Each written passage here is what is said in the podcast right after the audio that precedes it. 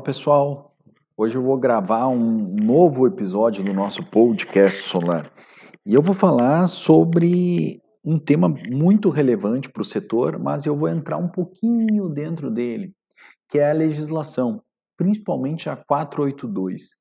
E eu vou focar no que as distribuidoras podem incluir nas suas normas técnicas que conectem com a 482 e não causem prejuízos a quem quer instalar o seu sistema de energia solar.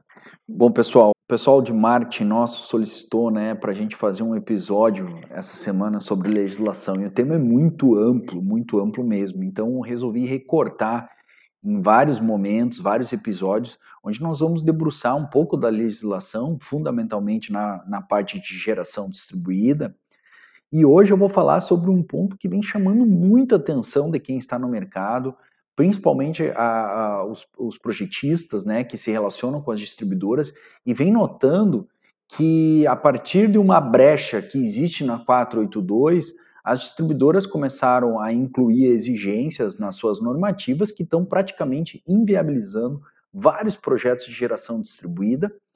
A gente percebe que a Agência Nacional de Energia Elétrica não está atentando para isso quando é comunicado, quando efetivamente nós, integradores, EPCistas, empresas de energia solar, comunica a ANEL, a gente percebe um, um, certo desprezo ou até uma negligência com relação a esse assunto, mas a gente entende que uh, no momento em que as distribuidoras começam a criar, dentro das suas normas técnicas, obstáculos realmente muito grandes para que haja a difusão da energia solar, a gente tem que alertar porque isso é mais uma das vulnerabilidades da nossa legislação que realmente é muito falha.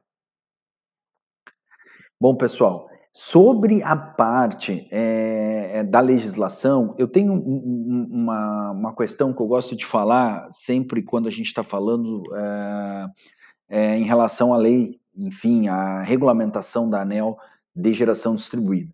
Antigamente, o consumidor era muito passivo, então a gente aceitava tudo e efetivamente não. A legislação é, não, não mudava a nossa vida, não mudava e não impactava, de certa forma, de maneira significativa a vida das pessoas. No momento que a geração distribuída entra, que gerar sua própria energia é uma forma efetiva de, de, de gerar receita, gerar economia, de trazer progresso para a sociedade, a gente percebe sim que a legislação e tudo que, é, que se relaciona ao direito de energia é muito frágil, até porque a regulamentação da ANEL apresenta uma vulnerabilidade jurídica muito grande em vários pontos. Quando eu entro na 482, que é a legislação que hoje está vigente sobre o sistema de compensação, que, que diz respeito à energia solar, geração distribuída, a gente percebe várias fragilidades. E uma dessas fragilidades diz respeito ao, ao, ao trecho em que ela é bem clara, que deixa a critério da distribuidora é, ajustar suas normas técnicas de acordo com as normas brasileiras e de acordo com o PRODIST, uh, de modo a garantir o acesso da geração distribuída. Só que um ponto interessante é que as distribuidoras teriam 240 dias para formatar essas normas técnicas após a divulgação da regulamentação 482, que foi lá em 2012. E a gente nota que a todo momento essas normas estão sendo mudadas, as distribuidoras é, não estão seguindo exatamente o que está no PRODIST, algumas, principalmente as distribuidoras menores, algumas cooperativas, estão exigindo é, situações técnicas que não condizem com a realidade do impacto, sem nenhum estudo que comprove que realmente aquilo que estão exigindo de fato faz sentido e de fato é necessário para uma conexão de geração distribuída.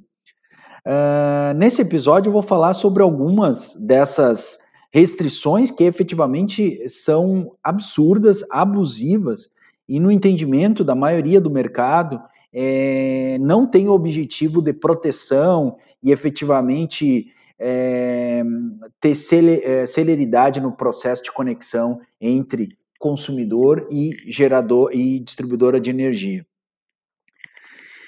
Bom, Eu começo com a redundância das proteções. Isso é um assunto bastante batido. Várias distribuidoras estão exigindo proteção adicional às que os inversores já proporcionam. Né? O Prodist fala que a redundância não é necessária. É, a gente até entende que consumidores com potência alta, acima de 300 kW, por exemplo, né, é, possam ter uh, esse tipo de proteção, já porque tem uma instalação preparada para isso e efetivamente o custo de fazer esse investimento seria menor e seria uma adequação redundante, claramente, mas que poderia dar algum retorno aí com relação à, à coordenação seletividade da distribuidora. Mas não há cabimento de exigir isso para microgeradores, como algumas concessionárias estão exigindo. Além disso, é muito claro no PRODIST e também na resolução que, principalmente é, quando não há necessidade de aumento de carga, não tem por que a concessionária exigir investimentos na reestruturação da unidade de conexão, já que a unidade de conexão é padronizada, foi ligada. Aconteceu casos aqui com nós que a concessionária exigiu, sendo que tinha aprovado há três, quatro meses a conexão é, sem a necessidade dessa proteção em média tensão. Agora tu instala um microgerador de 70 kW naquela unidade e tu precisa botar um disjuntor em média e fazer toda uma subestação. Isso beira o ridículo. Praticamente o custo do investimento no ajuste da conexão é maior do que o custo do sistema de geração distribuída. Então, a gente percebe principalmente o microgerador sendo muito penalizado, a mão forte das distribuidoras e uma completa, é, uma completa negligência da agência nacional que, quando é informada sobre esses assuntos, simplesmente não responde ou dá respostas evasivas para as empresas e para as associações que estão fazendo essa reclamação. É, outro ponto, mais exemplos, eu vou ir nos exemplos aqui, porque a, a ideia é a gente passar as dificuldades aqui para vocês que existem nesse, nesse critério da norma. A potência dos modos limitados aos inversores. Tem concessionárias aqui do Rio Grande do Sul que estão exigindo que a potência dos módulos, a potência CC, seja igual à potência dos inversores.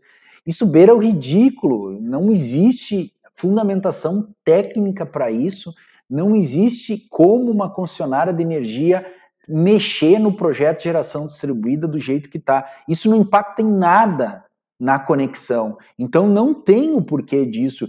Isso já foi informado a ANEL, a ANEL fez vista grossa para esse assunto, então é uma coisa assim completamente é, devastadora né, para quem está tá investindo, uma insegurança que traz jurídica também para o processo gigante, onde a gente está praticamente podando o direito de alguém fazer o um investimento em energia solar. Outros pontos né, que algumas cooperativas aqui também criaram, que beira o ridículo, é a questão de conexões de baixa potência, até 5 kW, é, não poder utilizar inversor monofásico se a, se, a, se a entrada de energia trifásica, por exemplo.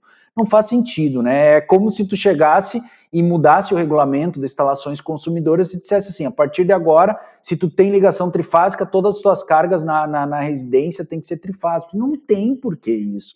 Agora o chuveiro, o ar-condicionado, que demandam potências até maiores que dos inversores, são ligados monofásico. Como isso? Essa discrepância e essa falta de justificativa beira o ridículo. E a ANEL, a Agência Nacional de Energia, faz vista grossa para todos esses absurdos que a gente está vendo.